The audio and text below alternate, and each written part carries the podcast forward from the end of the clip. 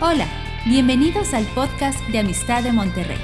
Disfruta de este mensaje y compártelo con tus familiares y amigos. Sabemos que lo que Dios te hablará será de bendición para ti y para otros.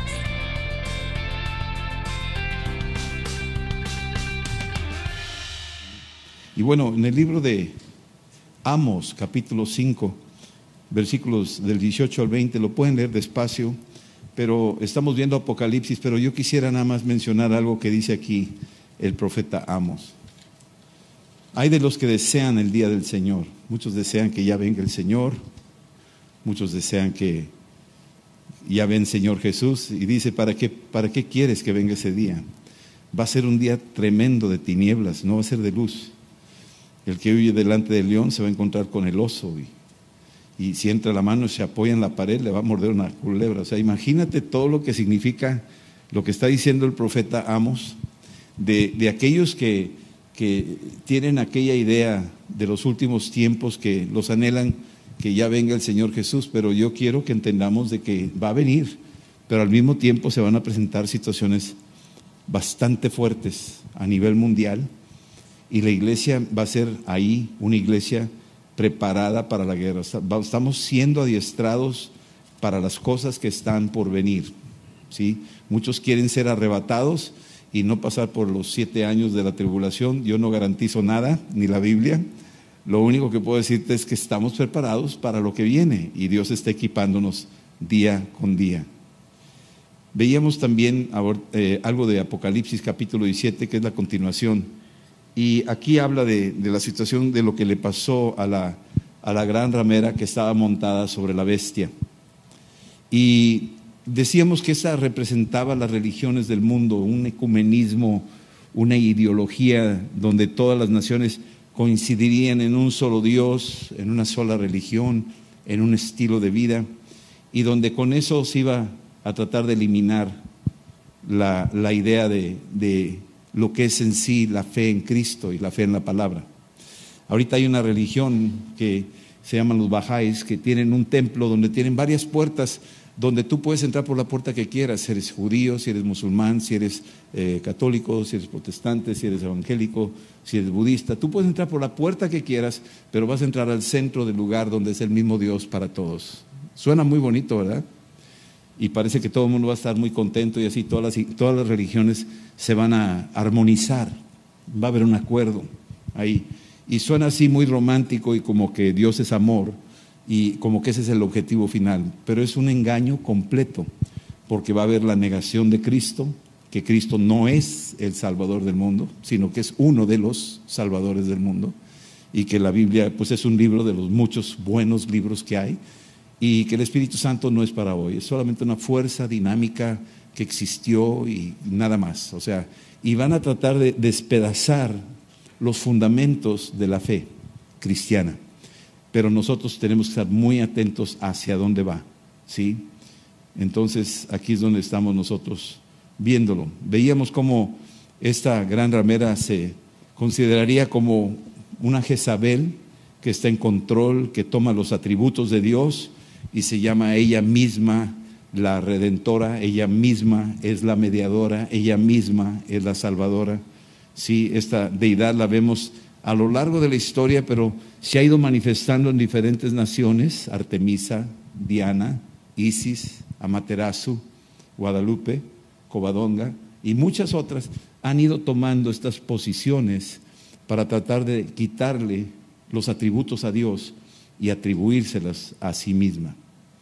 Apocalipsis 17 nos habla también de la gran traición, de cómo estos, esta bestia en la que está montada se va a voltear en contra de la ramera. Versículo 16 de Apocalipsis 17 dice, y los diez cuernos que viste en la bestia, estos van a aborrecer a la ramera y la van a dejar desolada y desnuda y van a devorar sus carnes y la van a quemar en fuego. O sea, se ve que eh, solamente era un aparato para conquistar las mentes de la humanidad a través de este tipo de religión. Una vez que estemos todos de acuerdo en ese tipo de ideología, entonces se va a tumbar aquel velo y va a aparecer ahora sí la bestia, el anticristo, que va a decir, ahora aquí estoy yo y ahora me van a adorar a mí. Eso ya lo vimos en los capítulos anteriores. Y este, este sistema religioso que decíamos en el capítulo 17, ahora eh, vemos algo muy interesante porque terminaba el capítulo 17 donde tanto la bestia como la gran ramera, ahora va a haber una confrontación. Parecería que eran lo mismo y sin embargo no lo es. Parecería que la, la, la gran ramera estaba muy confortada, muy, muy segura montando la bestia. Y sin embargo, resulta que de repente, cuando menos lo esperaba, cambia todo el sistema, se derriba la gran ramera y aparece ahora este, este personaje del anticristo. Pero quiero decirte algo que dijo Jesús en Mateo 12, 26. Dice aquí, si Satanás echa fuera a Satanás, contra sí mismo está dividido. ¿Cómo va a permanecer su reino? Fíjate bien, si Satanás echa fuera a Satanás, es decir, si la gran ramera, siendo una, una, una sombra del anticristo, de, este, de esta fuerza espiritual de las tinieblas, está en contra de esta bestia, que también representan fuerzas de las tinieblas, y de repente están en contra entre sí, dice, ¿cómo pues permanecerá su reino? Cuando suceda este gran cambio, ya estamos por entrar al capítulo 18, que termina el 17, donde la gran ramera y la bestia chocan y la, y la bestia ahora devora a la, a la gran ramera, hay una división. Yo creo que la puedes percibir, la puedes ver, está muy clara. Y cuando ves esa lucha interna entre estas dos fuerzas que son de lo mismo, son de las mismas tinieblas, entonces dice, ¿cómo va a permanecer su reino? Marcos 3:26 dice así, y si Satanás se levanta contra sí mismo y se divide, no puede permanecer, sino que ha llegado su fin. Ha llegado su fin.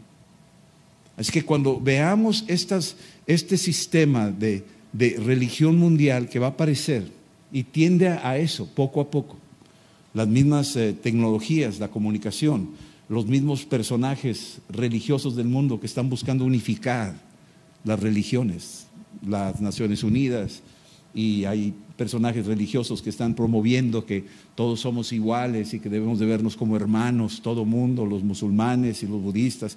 Y esa, esa ideología de que todo es igual y que todos somos, somos hermanos. Y hay una cierta verdad, sí, somos de la raza humana. Y sin embargo, el que tiene al Hijo tiene a Cristo, pero el que no tiene al Hijo no tiene a Cristo. Y entonces tú eres hijo de Dios si recibes a Cristo, según Juan 1.12. Pero si no tienes a Cristo en tu corazón, por lo tanto todavía no has nacido de nuevo y necesitas nacer de nuevo. Entonces se contradice directamente contra la Biblia. Y ahorita lo que está sucediendo es este tipo de ola que está entrando en las escuelas y en los sistemas de entretenimiento y en la educación, enseñándole a la gente que todo está bien, que todos vamos hacia lo mismo, que es el mismo Dios, que no nos preocupemos, que nos amemos los unos a los otros. Utilizan versículos bíblicos. Y es verdad, tenemos que amar a los budistas y tenemos que amar a los musulmanes, pero no dejar de predicarles el Evangelio, no dejar de llevarlos a los pies de Cristo. No dejar de anunciar el Evangelio de lo que vino Cristo a hacer, a morir por nosotros, porque una vez que se arrepientan, sus pecados serán perdonados y serán trasladados de las tinieblas a la luz. Eso no lo quiere el adversario. Él quiere que tú te quedes con la idea que tú nomás los vas a amar. Es todo lo que tienes que hacer. No tienes que hacer nada por ellos, nomás ámalos. Y entonces neutraliza la iglesia, paraliza la iglesia, y la iglesia se queda estática y no participa y no activamente se involucra anunciando el Evangelio. Y aquí es donde dice aquí esto que leímos. Si Satanás se levanta contra sí mismo, entonces no puede permanecer, sino que ha llegado su fin, ha llegado su fin. Entonces cuando vemos esto en el capítulo 17, que la bestia se ha volteado contra la ramera y que estos diez reyes se volcaron en contra de ella y devoraron sus carnes, esta lucha nos está mandando una señal bíblica que ya se aproxima a su fin. Y el capítulo 18 es una evidencia. Ya nos, ahora sí nos dejan las puertas de esto que vamos a hablar que se llama el fin. Todavía no vamos a terminar.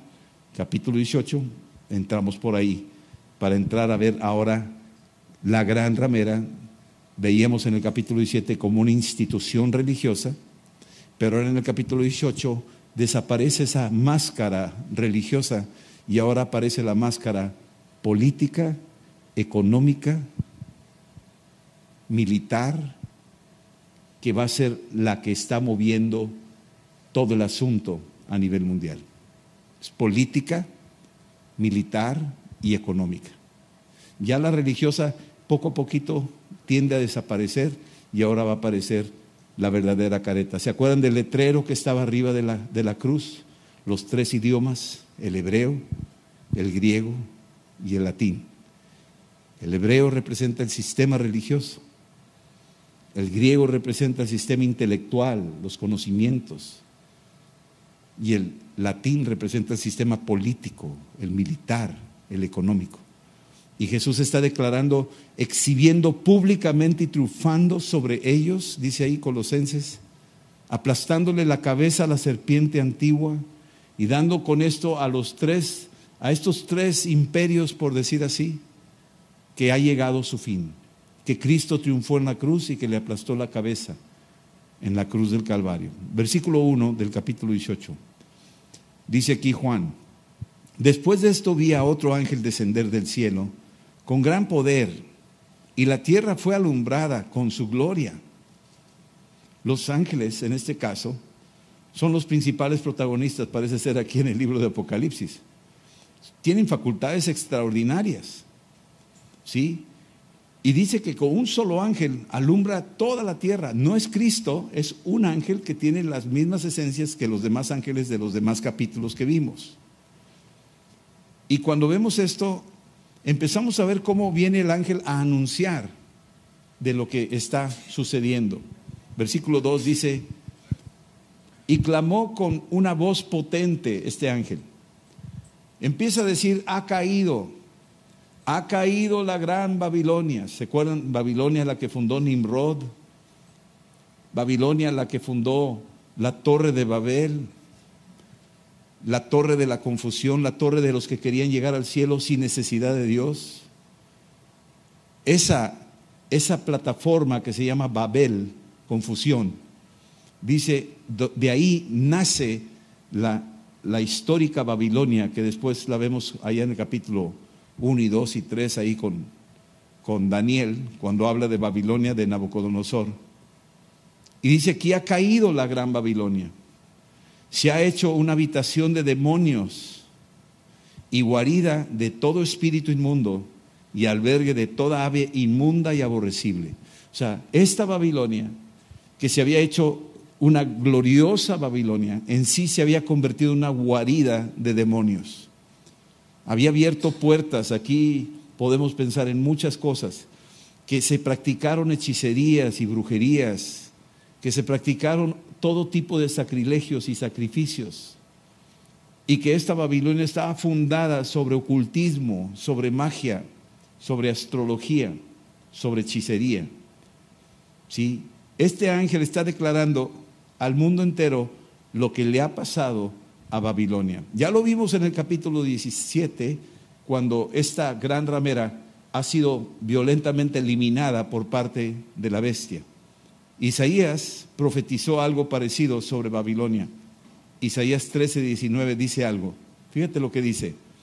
Y Babilonia, hermosura de reinos, imagínate, ha de ser algo glorioso, tal vez no exista todavía. Hay ciudades muy hermosas como París o como Roma o como Nueva York que dicen, wow, qué hermosas ciudades, están llenas de bullicio, de museos, de dinero, de gente, de joyas, de modas.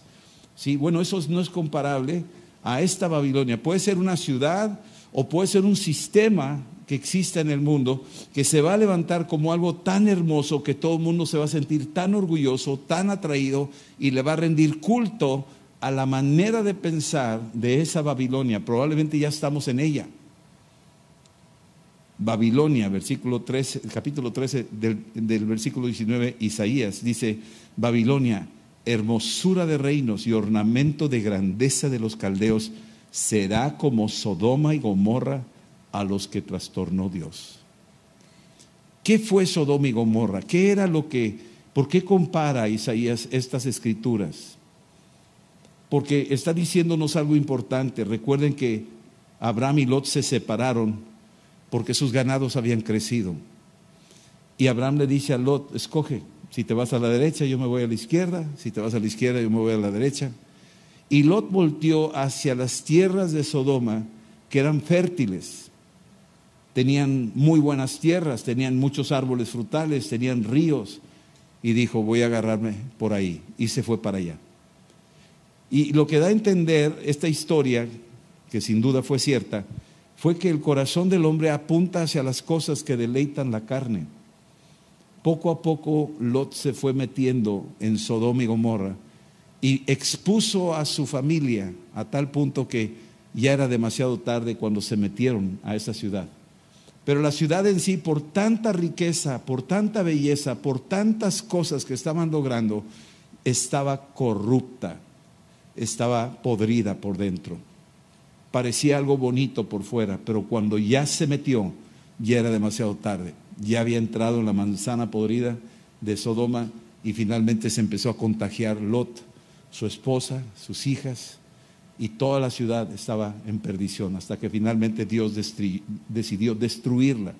Algo parecido así es lo que se avecina o ya está gestándose a nivel mundial en estos tiempos. ¿Sí?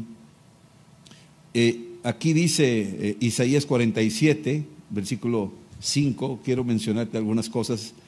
Siéntate, dice, calla y entra en tinieblas, hija de los caldeos, porque nunca más se te llamará señora de reinos. Fíjate los nombres, señora de los reinos. No sé si has visto esos nombres hoy en nuestra cultura, pero hay muchos lugares donde puedes ver esos nombres atribuidos. Tú dijiste, siempre seré yo la señora. Y no has pensado en esto ni te acordaste de tu postimería. ¿Sí?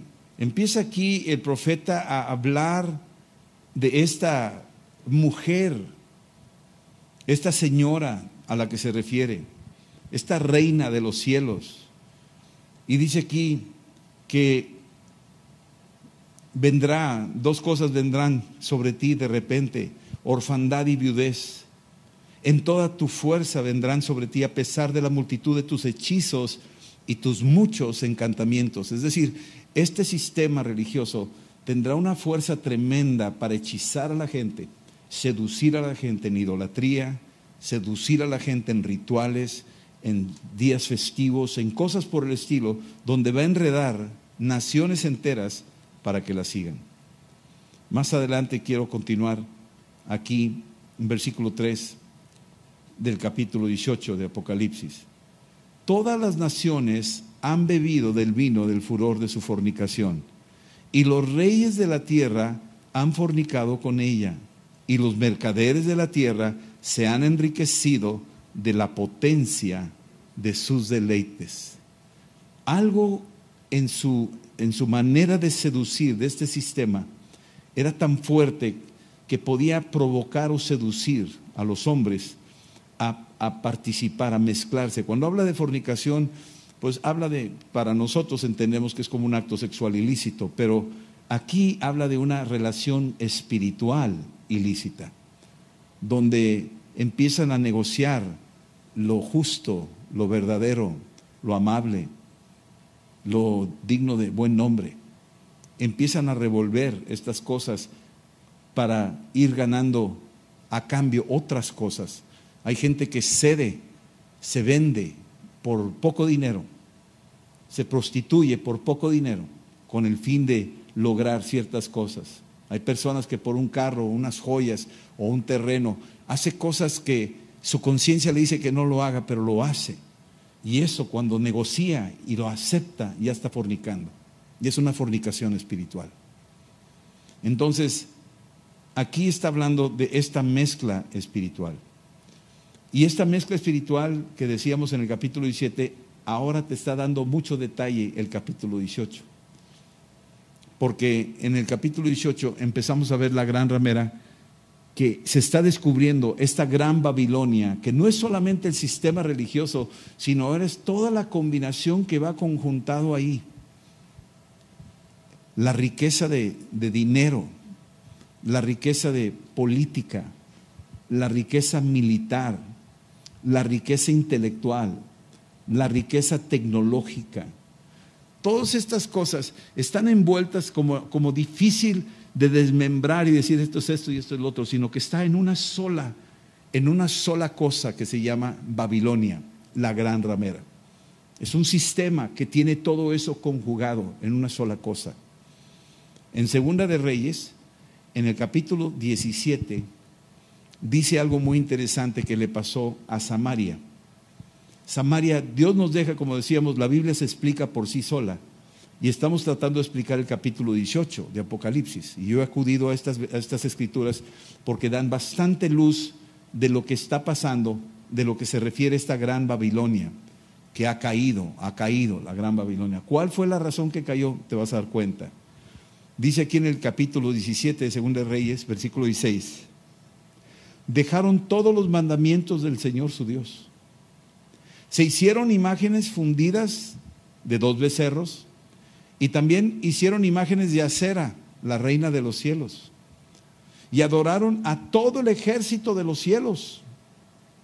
Empezaron a adorar a todos los diferentes dioses, al dios de la sastrería, al dios de la peluquería, al dios de la orfebrería, al Dios de la agricultura, al Dios de la ingeniería. Y empezaron a adorar a dioses que tenían diferentes funciones y es todo un ejército.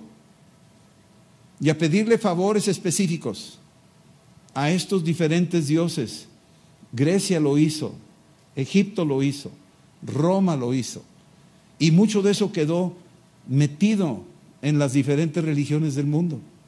Tú vas a Japón y te encuentras con dioses para determinado tipo de cosas. Si una mujer aborta, va con una diosa para pedirle a esa diosa que la consuele y la ayude. Si esta mujer está buscando un esposo, va con otro dios y le pide lo mismo.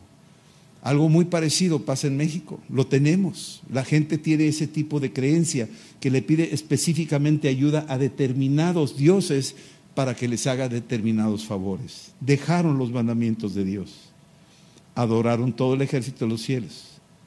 Dice aquí, temían al Señor y honraban a sus dioses. Eso viene más adelante en el versículo 33 al 34. Temían a Dios y honraban a sus dioses, según la costumbre de las naciones de donde habían sido trasladados. Hasta hoy hacen como antes ni temen al Señor, ni guardan sus estatutos, ni sus ordenanzas, ni hacen según la ley y los mandamientos prescritos por Dios a los hijos de Jacob, al cual puso el nombre de Israel. Así temieron al Señor aquellas gentes y al mismo tiempo sirvieron a sus ídolos. Noten la combinación, esta es una fornicación, temer a Dios, pero a la vez tener los ídolos. Eso se llama fornicación espiritual. ¿Sí? También sus hijos lo hicieron, también sus nietos lo hicieron. Según como hicieron sus padres, así lo hicieron hasta el día de hoy. Hasta el día de hoy. Entonces, estamos viendo esta, esta manera en que el enemigo sutilmente se ha ido metiendo, tratando de mezclar lo, lo santo, lo sacro de la palabra de Jesucristo de las ordenanzas de Dios, del Espíritu Santo, tratando de minar y mezclar para que la gente crea que está bien, pero están totalmente en una zona de gran peligro. Esa gran mezcla se convierte en lo que conocemos como la mercadería de Roma. Déjame explicarte lo que es esto. A mí me tocó viajar en algunos lugares y hay ciertos lugares donde puedes quedarte asombrado. Por ejemplo, hay ciertos lugares de Grecia o de los tiempos de Pablo allá en Éfeso o de sitios como en Roma, donde para poder tener comercio en los puertos, lo que hacían los comerciantes era tener altares. Por ejemplo, si llegaba un barco de Egipto, que llegaran al puerto romano y pudieran acudir a un altar egipcio para sentirse cómodo con su propio Dios y su propia religión. Si venían de Fenicia, tenían un Dios fenicio para que se sintieran cómodos y pudieran acudir a ese templo y adorar a su Dios. Yo he ido a Europa y me he encontrado con cosas que aquí adoramos o que adoran allá para que se sientan a gusto y no extrañen tanto su tierra querida. Eso existe. Y este es el proceso donde esta mezcolanza Roma lo promovía de tal manera que fue una forma muy astuta de ganar la forma de comerciar con otras naciones para que pudieran sentirse cómodo, tocaban lo espiritual y entonces a través de sus diferentes religiones empezaron a hacer un panteón de dioses, así se llama, un panteón de dioses, no que estén muertos, aunque sí están muertos, pero el nombre panteón era eso, era un lugar ceremonial donde podían acudir a diferentes dioses para adorar y pedirle favor a sus dioses de sus países, pero a la vez comerciar y hacer negocios. Esto es lo que hacían. Versículo 4 del capítulo 18 de Apocalipsis. Oí otra voz del cielo que decía, salgan de ahí, pueblo mío, para que no seas partícipe de sus pecados, ni recibas parte de sus plagas. Salgan de ahí, subraya esa palabra. Está hablando este ángel, está diciendo, salgan de ahí. No sé si fue el mismo ángel que bajó con Lot y le dijo, salgan de aquí rápido, porque Dios va a destruir Sodoma y Gomorra. Eso, salgan de ahí. Esa palabra es muy fuerte. Génesis 19, del 12 al 13, dice esto. Y dijeron los varones a Lot, o sea, estos ángeles le dijeron a Lot, ¿tienes aquí alguno más? yernos y tus hijos y tus hijas y todo lo que tienes en la ciudad, sácalo de este lugar porque vamos a destruir este lugar por cuanto el clamor contra ellos ha subido de punto delante del Señor, por tanto el Señor nos ha enviado para destruirlo. Salgan de aquí ya. Eso se lo dijeron. Y le dio temor de Dios y se jaló a la esposa y se jalaron a las dos hijas. Los yernos no quisieron seguir. Tú lees el capítulo 19. Los yernos de Lot no quisieron salir, se rieron. Hombre, estás loco. Ellos se quedaron hechizados con lo que había en la ciudad de Sodoma y Gomorra. Era tan fuerte el hechizo que la misma esposa de Lot volteó para ver aquello que tanto amaba. No quería soltarlo y se hizo una estatua de sal. Salgan de ahí, dice ahí. Aquí lo dice en el versículo 4. Salgan, salgan de ahí. Salgan de ahí. ¿Sí? Versículo versículo 5. Sus pecados han llegado hasta el cielo. Sodoma y Gomorra lo que hicieron no es comparable a lo que se estará haciendo, se está haciendo ya. No es comparable. Vamos, si comparáramos Sodoma y Gomorra con lo que se está fraguando ahorita, Sodoma es una santita. Está justificada comparado con lo que está haciendo ahorita el mundo. Imagínate. Sus pecados han llegado hasta el cielo y Dios se ha acordado de sus maldades. Dios ve desde lo alto lo que está pasando en la tierra y nada le es oculto. Y sin embargo, Él ha determinado ponerle fin a este mal. Muchos dicen, no, Dios es puro amor. Pues yo quiero decirte que sí, Dios no va a negarse, Dios es amor. Tanto ama que va a destruir lo que no es de Dios. Así está. Versículo 6. El ángel está diciendo, denle a ella como ella ha dado. Páguenle doble según sus obras. Wow, pues ¿qué habrá hecho? En el cáliz en que ella preparó bebida, prepárenle a ella el doble, sírvanle el doble a ella. ¿A qué te refieres? ¿Por qué dice esto el ángel? ¿Qué está diciéndonos? O sea, ¿qué, qué vio este ángel que ni nos imaginamos nosotros? Yo quisiera pasar algunos videos aquí de algo para enseñarlos. Tomé algunas fotos ahí, no las pasé a medios, no se las di a Josán, me van a perdonar pero eh, eh, este, no, por razones de tiempo no las, no las pasé, pero te las voy a dibujar así, con palabras, para que más o menos te imaginen. ¿Sí? Esta, esta ramera había bebido la sangre de los santos y mártires, decíamos que era la, la, la antítesis de la Santa Cena, que se burlaba este es, este es mi, mi carne, el, el pan que se partía y esta es mi sangre, el nuevo pacto que tengo con ustedes. Y ella decía, ah, sí, yo también tengo lo mismo. Y entonces lo que ella hacía era sacrificar a los mártires y burlarse, hacer blasfemia de lo que era la Santa Cena. Versículo 7 dice aquí, cuanto ella se ha glorificado y ha vivido en deleites, tanto dale tormento y llanto, porque dice en su corazón, yo estoy sentada como reina y no soy viuda y no veré llanto. ¿Dónde leímos esto? Lo acabamos de leer en Isaías. Lo acabamos de leer en Isaías. Fue lo mismo que dijo Babilonia. En aquel entonces Isaías lo registra, pero proféticamente lo lanza cientos de años más adelante, diciendo esto mismo lo está diciendo este demonio. Está diciendo, yo estoy sentada, noten que trae la connotación femenina yo estoy sentada, es una diosa, es la reina de los cielos, es la que chocó Pablo ahí en Éfeso en Hechos 19. La gran diosa Diana, la cual el mundo entero venera y adora. A esa se refiere. Y esa está operando en todo el mundo. Tiene diferentes disfraces, diferentes nombres, diferentes historias, pero dice, yo estoy sentada como reina, estoy en control, tengo hechizados a todos. Es lo que está diciendo. No soy viuda. Al contrario, tiene muchos amantes. Y no veré llanto. Así de tan segura ella se siente como que está en lugares muy seguros. No veré llanto. Es como la gran ramera montada arriba de la bestia y se sentía muy segura y dice, no, yo estoy sentada, no veré llanto, no va a pasar nada. Y cuando menos lo espere se le va a voltear el chirrión y la van a devorar, la van a tumbar, la van a hacer añicos. Y ya cuando la hagan añicos, va a aparecer ahora sí aquel que la manipuló, aquel que la usó. Hay algo más fuerte atrás de esta deidad femenina. Hay algo mucho más fuerte. Sí.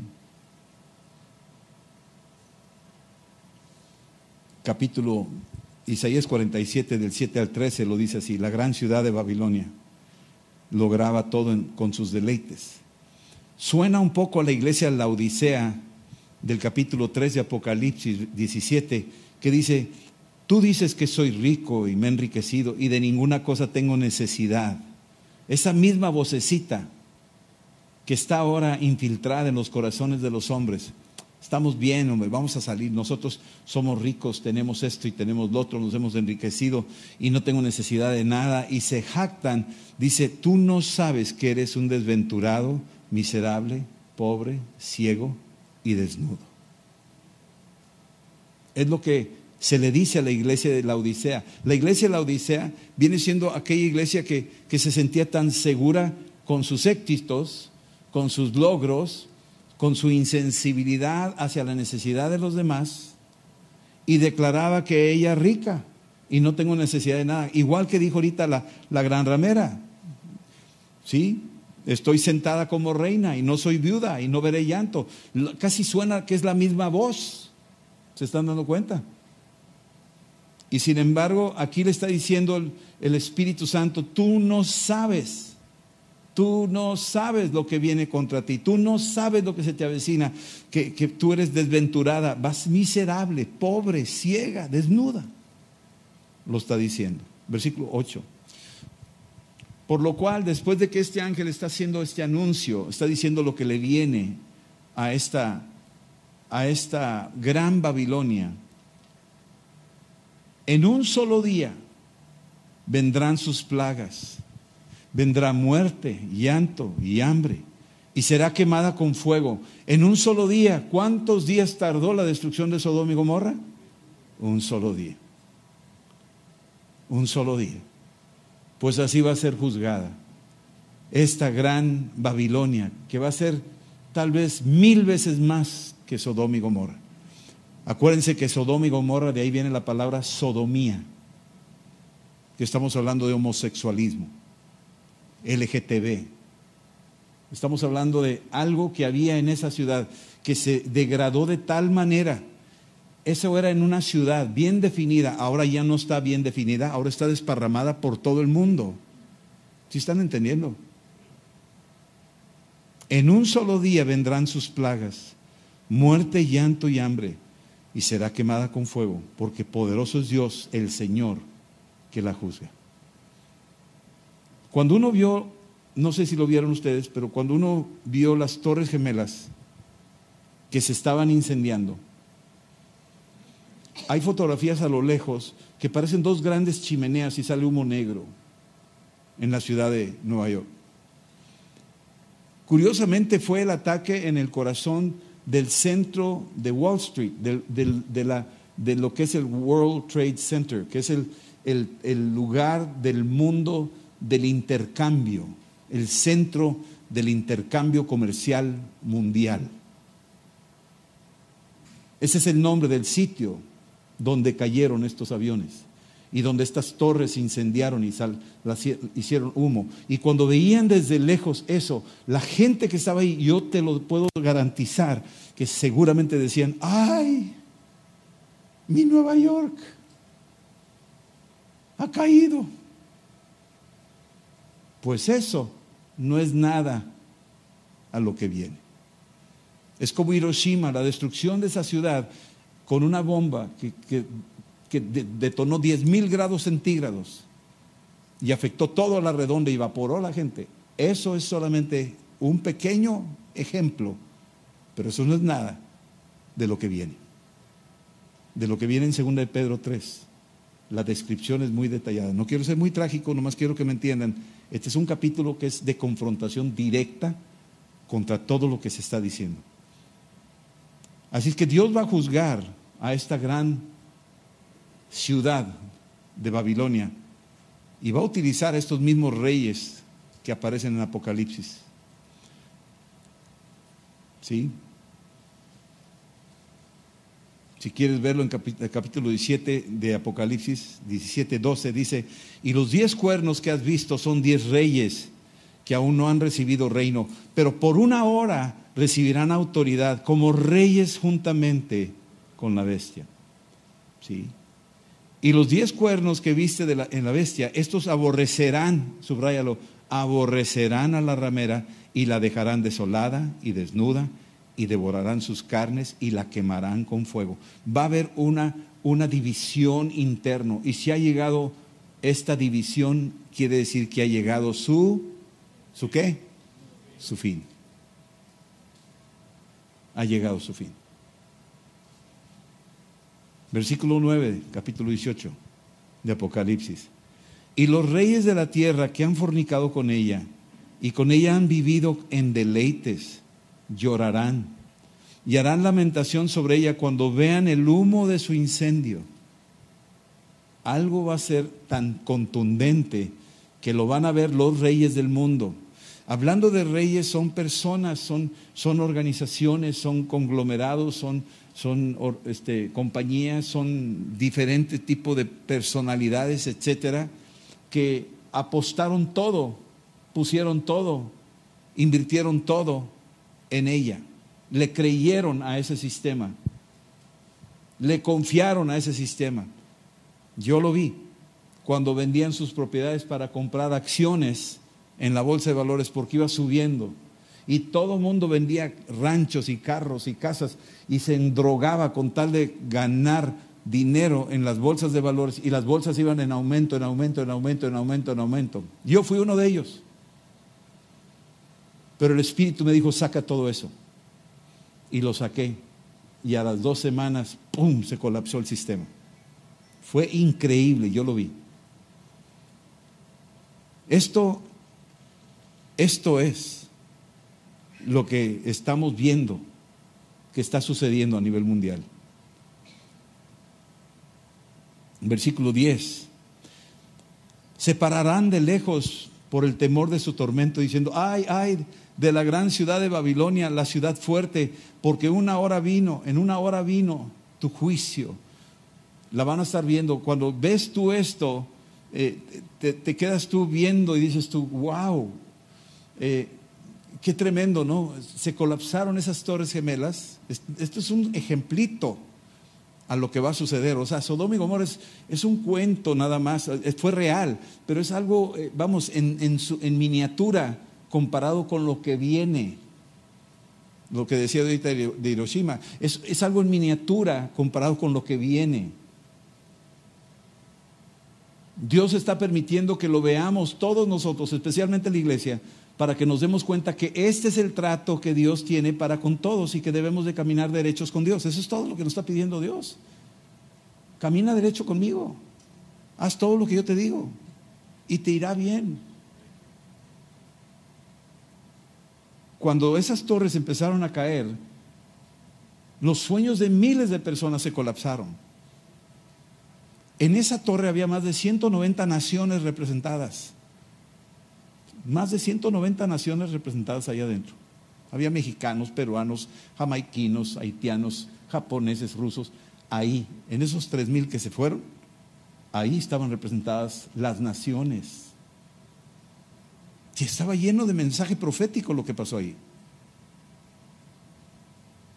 Versículo 11, los mercaderes de la tierra llorarán y harán lamentación sobre ella, porque ninguno va a poder comprar más sus mercaderías. Es decir, ellos querían ponerte el sello que no puedes comprar ni vender, se les volteó el chirrión. Ahora ellos no pueden comprar ni vender. ¿Se están dando cuenta de eso? Es que no le tengan miedo a la marca de la bestia. Ellos que se dejan marcar no van a poder comprar ni vender. Se colapsará sus sistemas. Yo no sé cómo sucederá eso probablemente un satélite, un aerolito le va a pegar a uno de, de los satélites que controlan todas las redes eh, financieras mundiales y un impacto de esos ajeno a la, guerra o a la guerra cibernética, sino un ataque de ese tipo puede producir este tipo. Un centro financiero comercial mundial de repente se quiebra y va a quebrar las bolsas de valores. Todo el mundo apuesta a eso, todo, todo, está contenido en sus sistemas cibernéticos, las transacciones están haciéndose cibernéticas, el dinero está desapareciendo y cada vez más está haciéndose cibernético, pues un colapso cibernético, o sea, de la tecnología que le tenían tanto orgullo a sus conocimientos tecnológicos, pues su misma tecnología los va a traicionar.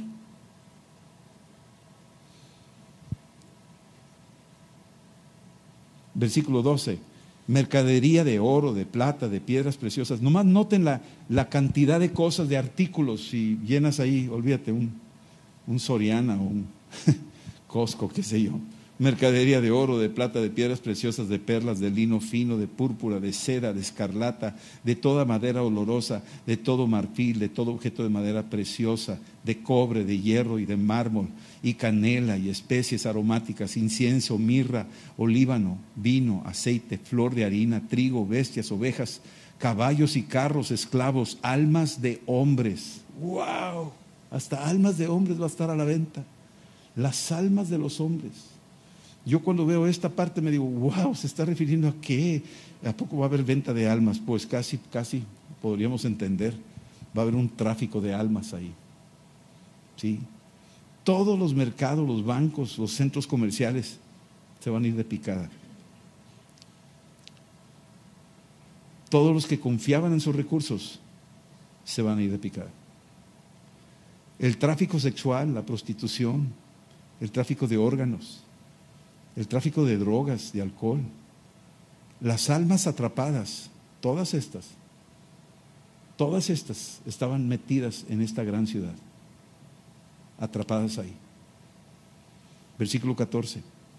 Los frutos codiciosos por tu alma se apartaron de ti. Todas las cosas exquisitas y espléndidas te han faltado y nunca más las hallarás.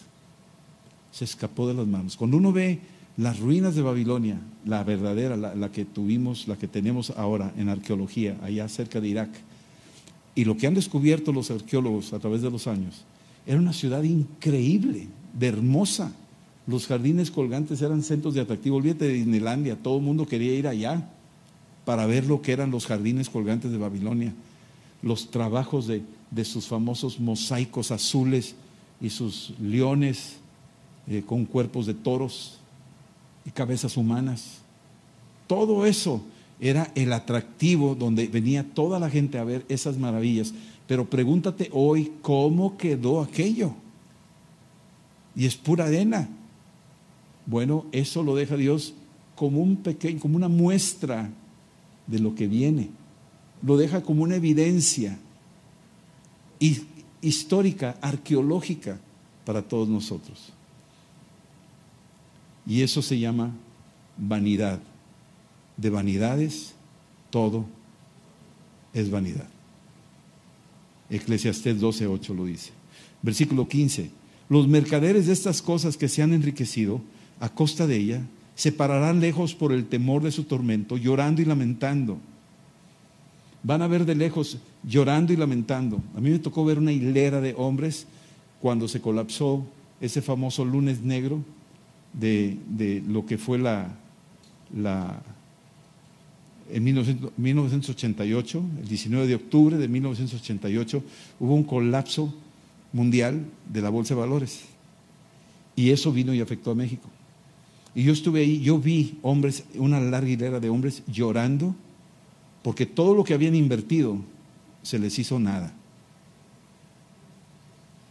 Unos acababan de vender sus casas pensando que invirtiendo eso podrían hacer mucho más dinero y entonces sacrificaron su patrimonio y lo invirtieron y en menos de dos semanas se les hizo humo, se les hizo nada. Yo lo vi, llorando. Esta escritura, temor, dice aquí, lo que, lo que estamos viendo, llorando y lamentando. Versículo 6 diciendo, ay, ay, de la gran ciudad que estaba vestida de lino fino, de púrpura y de escarlata, o sea, de nobleza, de riqueza, de, cosas maravillosas. Estaba adornada de oro y piedras preciosas y de perlas. Porque en una hora, versículo 17, han sido consumidas tantas riquezas y todo piloto, y todos los que viajan en naves y marineros, y todos los que trabajan en el mar, se pararon lejos. Es probable que sea una ciudad en la costa. No sabemos, no lo sé. Se van a parar de lejos, ni siquiera se pueden acercar.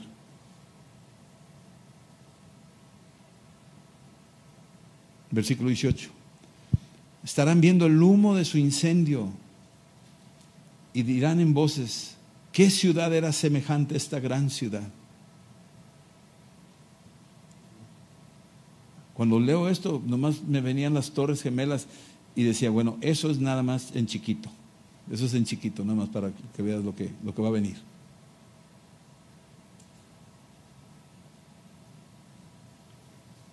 Va a ser tan visible que a kilómetros a la redonda se va a poder ver. Versículo 19, echaron polvo sobre sus cabezas, dieron voces llorando y lamentando, diciendo, ay, ay de la gran ciudad en la cual todos los que tenían naves en el mar se habían enriquecido de sus riquezas, pues en una hora ha sido desolada. O sea, todos los mercaderes, todos los que venían a traer sus riquezas, a adorar a los dioses que tenían ellos, sus propios dioses, a esa mezcla entre Dios y las cosas del mundo combinadamente. Versículo 20. Alégrate sobre ella. Fíjate qué contraste. Aquí están llorando, lamentándose, sufriendo un dolor. Se les acaba de ir todo lo que ellos confiaban, su vanidad. Pero por el otro lado hay una alegría. Y tú dices, híjole, ¿cómo es posible este contraste? ¿Cómo se pueden combinar estos dos, estos dos eventos? ¿Qué, locura va a ser esto? ¿Cómo, ¿Cómo entenderlo? Pero aquí te lo voy a explicar versículo 20, alégrate sobre ella, está diciendo este ángel, cielo y ustedes santos y apóstoles y profetas, porque Dios ha hecho justicia en ella. Después de saber y ver lo que hacen en lo oculto, después de ver lo que hacen los hechiceros, los religiosos, después de ver lo que hacen ellos, los rituales que hacen y las personas que llevaron, que Dios es el único que ve esos lugares secretos de todas las maldades que hacen de esos rituales que hacen para poder traficar drogas de, México a Estados Unidos, donde secuestran niños o donde secuestran mujeres y hacen todo este tipo de cosas. Eso, eso, hay un Dios en el cielo que lo está viendo. Y cuando viene juicio sobre eso, hay fiesta en el cielo. Si estamos entendiendo eso? Por eso dice eso, alégrate. alégrate. Versículo 21. Un ángel poderoso tomó una piedra como gran, una, una, gran piedra de molino y la arrojó en el mar diciendo, con el mismo ímpetu será derribada Babilonia. Imagínate, agarra una piedra de molino y la arroja al mar y dice, así con ese mismo ímpetu será derribada Babilonia, la gran ciudad, y nunca más será hallada. O sea, esa piedra de molino, la que molía a la gente, la que oprimía a la gente, esa piedra, así, lanzada, va a ser olas muy grandes, pero se va a ir al fondo. Versículo, capítulo 18 de Mateo, versículo 6, dice, y cualquiera que haga tropezar a alguno de estos pequeños que creen en mí, mejor le fuera que no se, que, se le colgase en el cuello una piedra de molino de asno y que se le hundiese en el profundo mar. Fíjate bien lo que dice este, este, esta escritura de Jesús. Estamos hablando de Mateo 18, 6. Cualquiera que haga tropezar a alguno de estos pequeños, ¿qué quiere decir eso? Que Babilonia va a ser un centro de abuso de pequeños.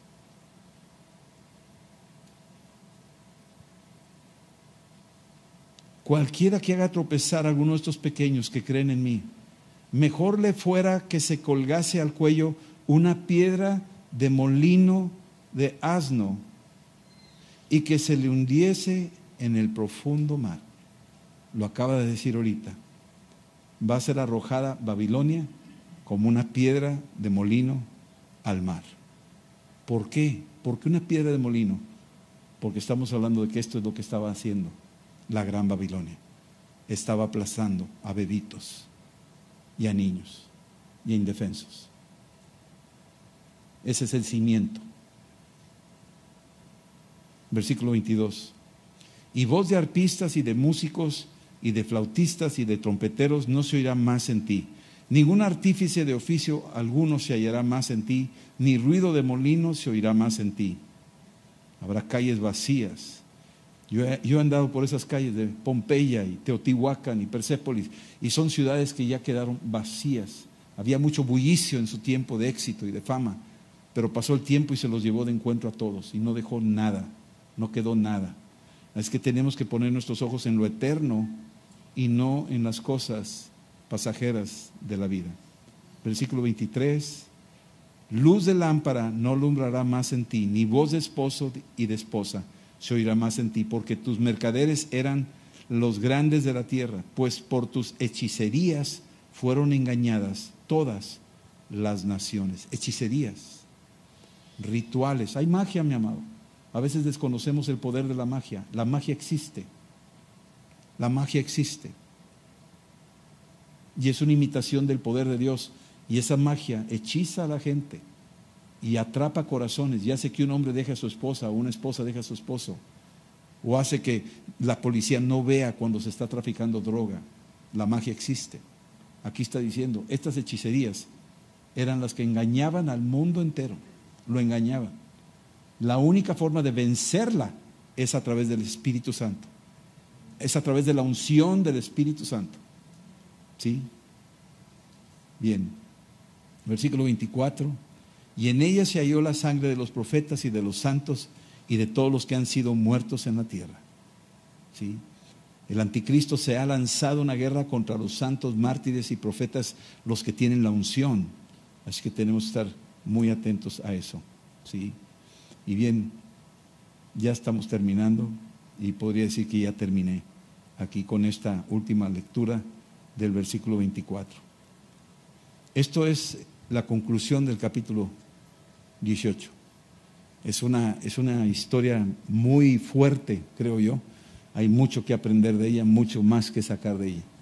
Pero espero que el Espíritu Santo nos abra los ojos, el entendimiento de aquellas cosas que están por venir y que estemos nosotros listos, clamando, orando y entendiendo que va a ser un enfrentamiento frontal, donde la iglesia va a poder asaltar las puertas del Hades y las puertas del infierno no van a prevalecer. Nos toca a nosotros orar y que sean liberados todos esos que son atrapados ahorita, todos esos que han caído y están cayendo, aún cristianos, en ese tipo de cosas. Vamos a orar. Señor, esta noche te decimos gracias por tu palabra. Yo te pido que solo permanezca lo que vino de ti, tu, revelación a nuestros corazones y que nos prepares, Señor, para aquellas cosas que habrán de venir. Te damos gracias que esta, esta lectura de hoy, Señor, nos avisa, nos despierta, nos inquieta de que, de que debemos de estar alertas de, de lo que está sucediendo y que tú nos has permitido ser llenos de tu espíritu para estar preparados para aquel día. En el nombre de Cristo, Señor, gracias te damos que nos has puesto en este tiempo para hablarle a, los hombres, Padre, que volteen a ti, que pongan su esperanza en ti y en, no en cosas pasajeras. En el nombre de Cristo Jesús, Señor. Ayúdanos y guárdanos, Señor. Sabemos que todos tendremos una tendencia a enredarnos en, en, las cosas del mundo. Líbranos del mal, Señor. No nos dejes caer en tentación, Señor. Te lo pedimos, Padre. En el nombre de Cristo, porque tuyo es el reino, Señor. Tuyo es el poder y tuya la gloria. Por los siglos de los siglos, Señor. Amén. Esperamos que este mensaje te ayude en tu vida diaria. No olvides suscribirte y seguirnos en nuestras redes sociales. Somos familia amistad.